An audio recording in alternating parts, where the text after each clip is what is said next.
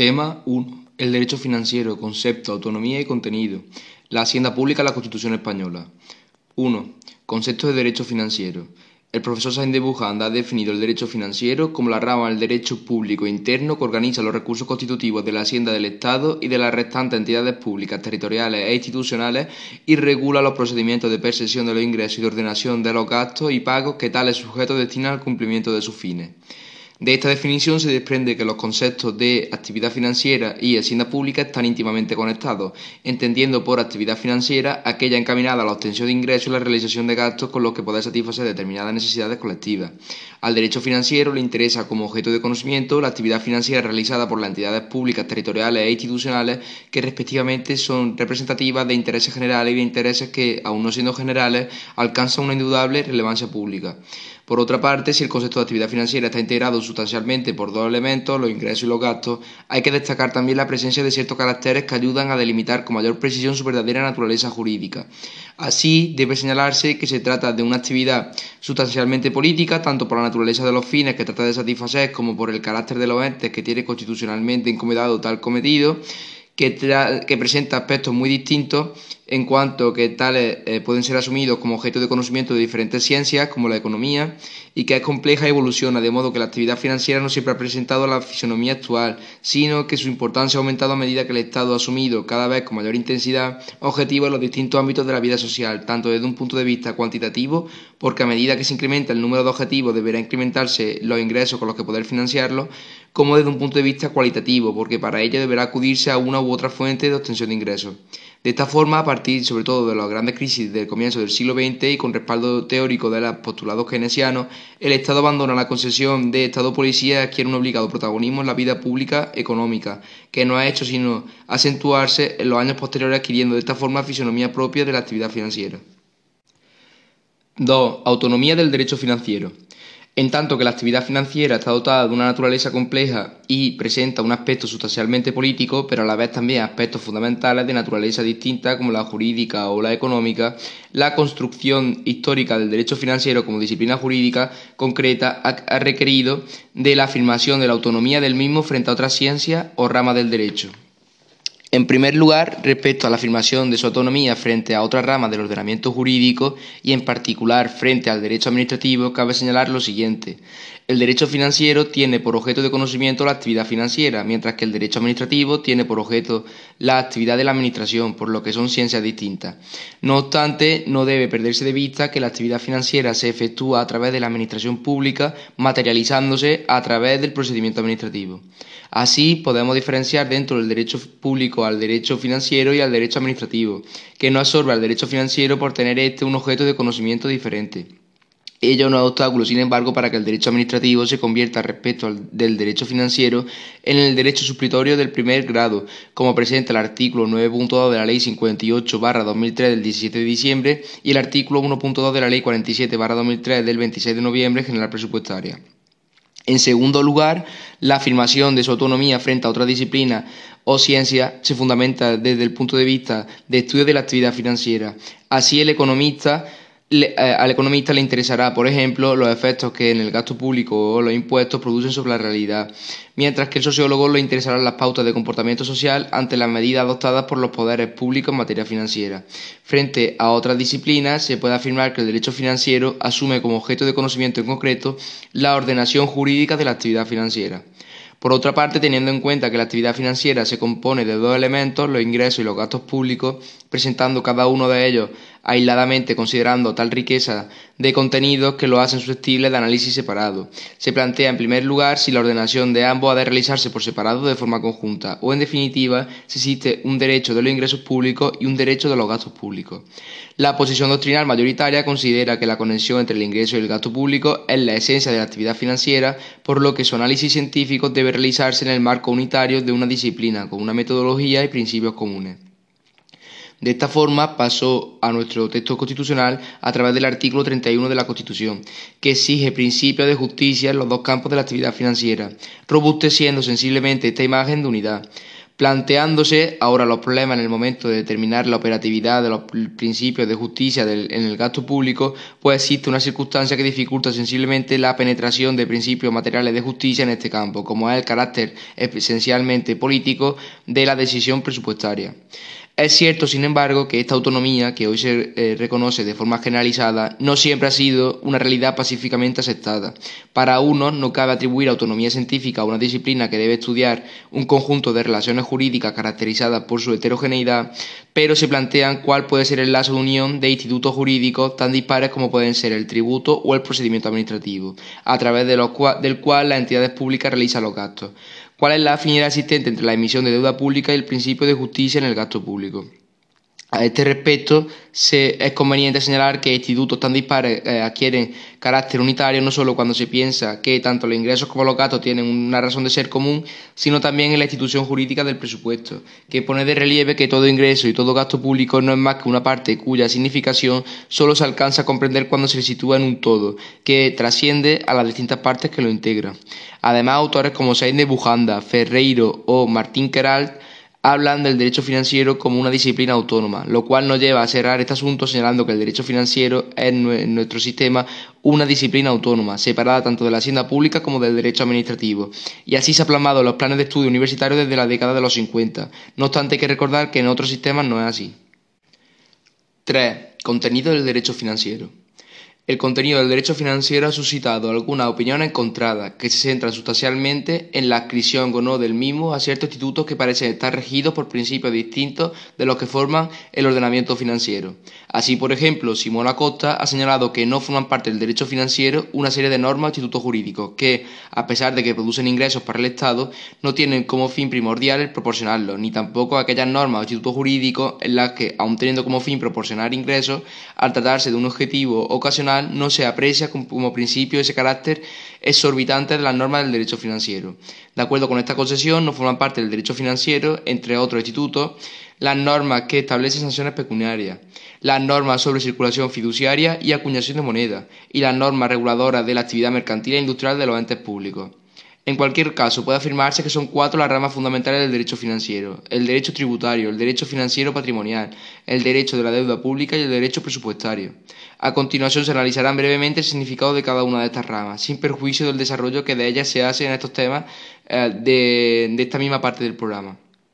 El derecho tributario. Es quizás la parte más importante del derecho financiero, teniendo como objeto de estudio el tributo, que puede definirse siguiendo el artículo 2.1 de la Ley 58-2003 del 17 de diciembre general tributaria como los ingresos públicos, que consisten en prestaciones pecuniarias exigidas por una administración pública como consecuencia de la realización del supuesto de hecho al que la ley vincula el deber de contribuir con el fin primordial de obtener los ingresos necesarios para el sostenimiento de los gastos públicos. Son tres notas características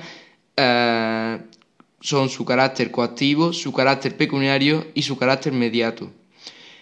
El derecho financiero patrimonial tiene por objeto el estudio del patrimonio desde una perspectiva jurídico-financiera. Algún autor argumenta que no debe formar parte del derecho financiero, puesto que la gestión del patrimonio no está presidida por una finalidad financiera, sino por el principio de la conveniente afectación de los bienes a los servicios públicos correspondientes, a pesar de que puedan llegar a generar ingresos de forma residual.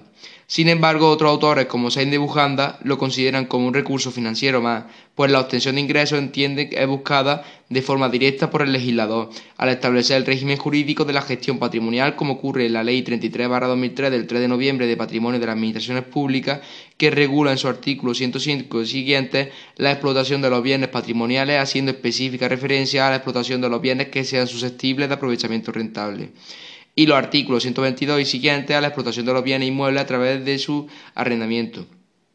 El derecho de la deuda pública. Tiene por objeto la deuda entendida como recurso extraordinario de la hacienda pública y que se Bujanda entiende formado por los empréstitos públicos, las operaciones singulares de préstamo y los anticipos y los créditos en el banco emisor. Puede, pueda conceder al Tesoro Público si bien esta opción ya no es válida como derecho. Eh, por último, el derecho presupuestario tiene como objeto primordial la ordenación de los gastos públicos, pues su significación actual en relación con los ingresos es muy reducida, refiriéndose además a la, a la normación de la contabilidad, intervención de ingresos, tesorería y rendición de cuentas, siendo la ley básica en el ordenamiento español la ya citada Ley General Presupuestaria 47-2003. 4. La hacienda pública en la Constitución. Analizando así el derecho financiero, se abordarán, para finalizar el tema, los principales aspectos constitucionales relacionados con la hacienda pública. La Constitución de 1978 dedica su título séptimo, artículos 128 a 136, a la economía y hacienda. El estudio constitucional de este título requiere encuadrarlo dentro de los principios económicos y administrativos previstos en la Constitución. Así, previamente, el artículo 1 de la Constitución recoge el principio de Estado social, fundamental para captar las funciones que a la vista de nuestra Constitución han de encomendarse a la hacienda pública. Y en el título primero, capítulo tercero, dedicado a los principios rectores de la política social y económica, artículo 39 a 52 de la Constitución, se detalla mediante una numeración extensa y pormenorizada el papel del Estado como prestador de servicios, indicando el artículo 40 40.1 de la Constitución que los poderes públicos promoverán las condiciones favorables para el progreso social y económico y para una distribución de la renta regional y personal más equitativa en el marco de una política de estabilidad económica. Por su parte, el artículo 103.1 de la Constitución dispone que la Administración Pública sirve con objetividad a los intereses generales y actúa con sometimiento pleno a la ley y al derecho. Dentro de la sesión segunda del capítulo segundo del título primero de la Constitución, esto es dentro de los derechos y deberes de los ciudadanos, resulta fundamental el artículo 31 de la Constitución, que señala que todos contribuirán al sostenimiento de los gastos públicos de acuerdo con su capacidad económica mediante un sistema tributario justo, inspirado en los principios de igualdad y progresividad. En ningún caso tendrán alcance confiscatorio. El gasto público realizará una asignación equitativa de los recursos públicos y su programación y ejecución responderá a los criterios de eficiencia y economía. Y por último señala que sólo podrán establecerse prestaciones personales o patrimoniales de carácter público con arreglo a la ley, estableciendo de forma expresa el principio de legalidad en materia financiera. El artículo 31 de la Constitución constituye así la base de la regulación financiera de la Constitución, por cuanto en él se regulan las dos vertientes características de la administración financiera, el ingreso y el gasto público, incorporando de esta forma a nuestro ordenamiento jurídico una serie de principios, el de igualdad, progresividad, capacidad económica y legalidad, que además de poder motivar la interposición de recursos o cuestiones de inconstitucionalidad ante el Tribunal Constitucional contra leyes o disposiciones normativas con tal fuerza, informa al ordenamiento financiero y por ende tributario. Por su parte, el título séptimo de la Constitución regula los siguientes aspectos de la administración financiera pública. El artículo 128 abre el título señalando la subordinación de toda la riqueza al interés general y reconociendo la iniciativa pública de la actividad económica. Mediante ley se podrá reservar al sector público recursos o servicios esenciales, especialmente en caso de monopolio, y asimismo acordar la intervención de empresas cuando así lo exigiere el interés general. El artículo 129 regula la participación en la empresa y los organismos públicos y el régimen de la seguridad social como elemento de protección social. El artículo 130 regula la necesidad de que los poderes públicos atiendan a la modernización y al desarrollo de los sectores económicos, y en especial a sectores como la agricultura, la ganadería, la pesca y la artesanía, a fin de equiparar el nivel de vida de todos los españoles. El artículo 131 señala que el Estado, mediante ley, podrá planificar la actividad económica en general para atender a las necesidades colectivas, equilibrar y armonizar el desarrollo regional y sectorial y estimular el, crecimiento de la renta y la riqueza eh, y su más justa distribución. El artículo 132 establece que la ley regulará el régimen jurídico de los bienes de dominio público y de los comunales, eh, inspirándose en los principios de inhabilidad, imprescriptibilidad e inembargabilidad, así como su desafectación. El artículo 133 establece que la potestad ordinaria para establecer tributos corresponde exclusivamente al Estado mediante ley. Las comunidades autónomas y las corporaciones locales podrán establecer y exigir tributos de acuerdo con la Constitución y las leyes, y todo beneficio fiscal que afecta a los tributos del Estado deberá establecerse en virtud de la ley. El artículo 134, que es fundamental en el ámbito presupuestario,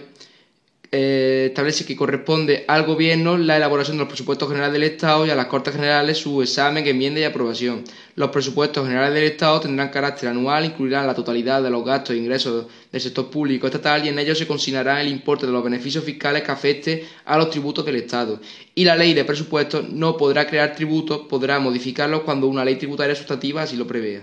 El artículo 135 establece que todo deben de, eh, todas las administraciones públicas deben, además de sus actuaciones al principio de estabilidad presupuestaria. El Estado y las comunidades autónomas no pueden incluir en un déficit estructural que supere los márgenes establecidos en su caso por la Unión Europea para sus Estados miembros. El Estado y las comunidades autónomas deben estar autorizados por ley para emitir deuda. Y por último, el artículo 136, que prevé la existencia del Tribunal de Cuentas como supremo órgano fiscalizador de las cuentas y de la gestión económica del Estado, así como del sector público, dependiendo directamente de las Cortes Generales y ejerciendo sus funciones por delegación en el examen y comprobación de la cuenta general del Estado. Finalmente, hay que señalar que también hay trascendencia financiera en otras disposiciones, en los artículos 140 y 142 sobre las haciendas locales, en los artículos 156 y 158 sobre la hacienda de las comunidades autónomas la disposición adicional primera, que señala que la Constitución ampara y respeta los derechos históricos de los territorios forales, es decir, los regímenes de concierto y convenio económico del País Vasco y de la Navarra respectivamente. Y la disposición adicional tercera, que señala la modificación del régimen económico y fiscal del archipiélago canario, requerirá un informe previo de las comunidades autónomas.